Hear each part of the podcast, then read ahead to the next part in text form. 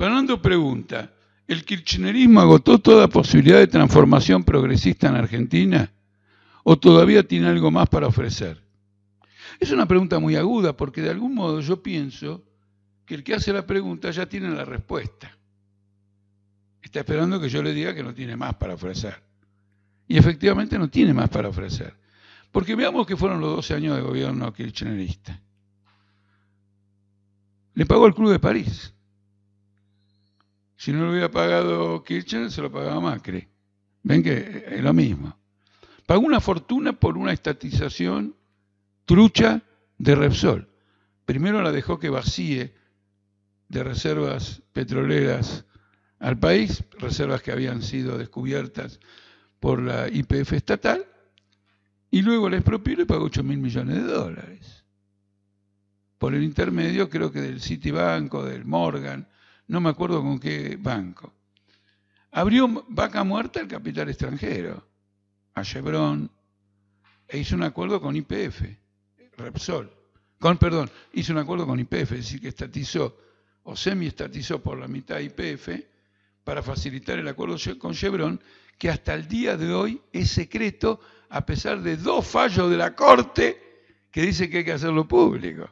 Miren si será una porquería ese acuerdo, que están rechazando dos fallos de la Suprema Corte de Justicia que no está compuesta por bolcheviques. Al mismo tiempo, le metió impuesto a los salarios.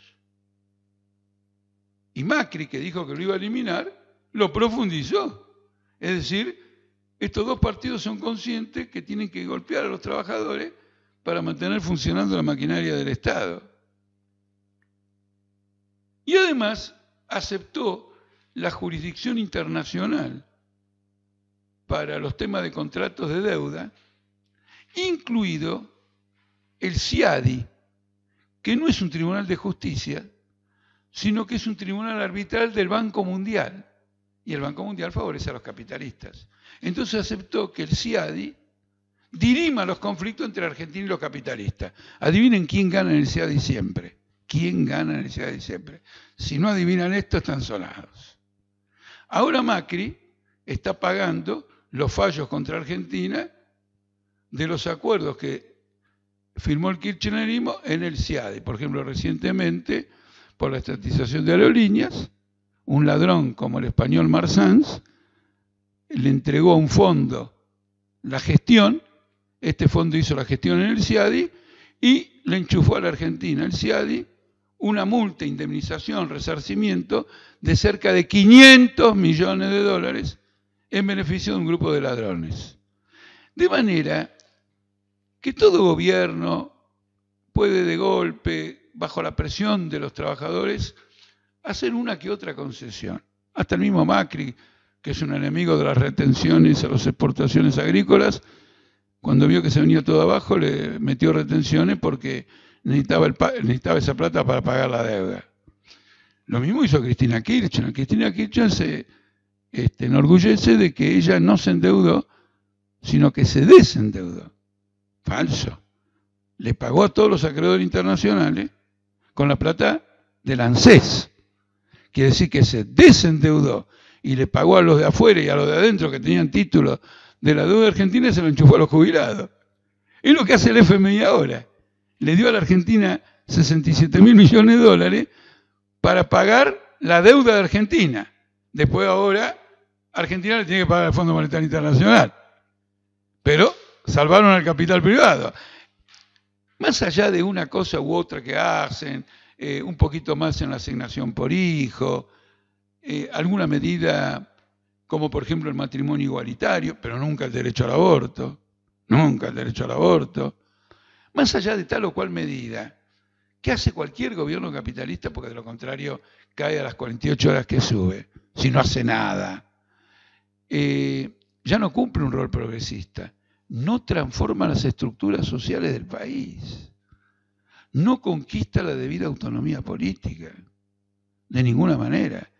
Porque si Néstor Kirchner le pagó 10 mil millones de dólares al FMI para conquistar la independencia económica, una vez que tuvo la independencia económica se dedicó a pagarle a todos los usuarios de afuera y de adentro con el dinero del ANSES.